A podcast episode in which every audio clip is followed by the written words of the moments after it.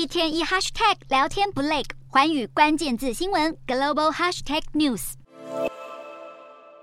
俄罗斯战争机器永无止境投入乌克兰作战，尽管承受欧美严厉制裁，俄罗斯军火商却看似毫发无伤，继续出产大量军武设备，让人怀疑这背后是否藏有蹊跷。而根据西方国家最近多起调查，还真的有中间商在暗中作祟。英国智库研究团队受乌克兰政府委托调查，发现二十七种俄国武器系统当中，就有高达十种，包括俄军装甲榴弹炮、飞弹，还有攻击直升机中，都蕴含两间荷兰半导体公司恩芝和安氏半导体所制造的晶片。这两间荷兰半导体公司立刻否认指控，并强调公司遵守所有制裁规范，也没有与俄企交易。不过，唯一难以防范的就是中间商转卖晶片问题。根据荷兰国家电视台进一步调查发现，这些违反国际制裁的中间商大多是中国与香港企业，包括新诺电子、西马科技，还有新全电子。光前两间就占荷兰晶片交付量五成。而自战争爆发以来，就有数百万片微晶片被中企转售到俄罗斯，打造成各类型无人机或飞弹，用来杀害乌国平民。中国国有企业暗助俄罗斯用来生产武器的关键晶片，引发国际疑虑。华府官员透露，美国政府已经掌握足够证据，准备与北京对峙，警告要是北京当局也知情，将面临严重后果。此外，华府日前也曾经批评中国科技公司提供俄国瓦格纳佣兵团卫星图像协助作战。而面对这样的指控，中国驻美国大使馆则辩称，美方没有事实依据，纯粹是故意炒作，还大剌剌声称北京致力促进乌乌俄之间的对谈，实现和平。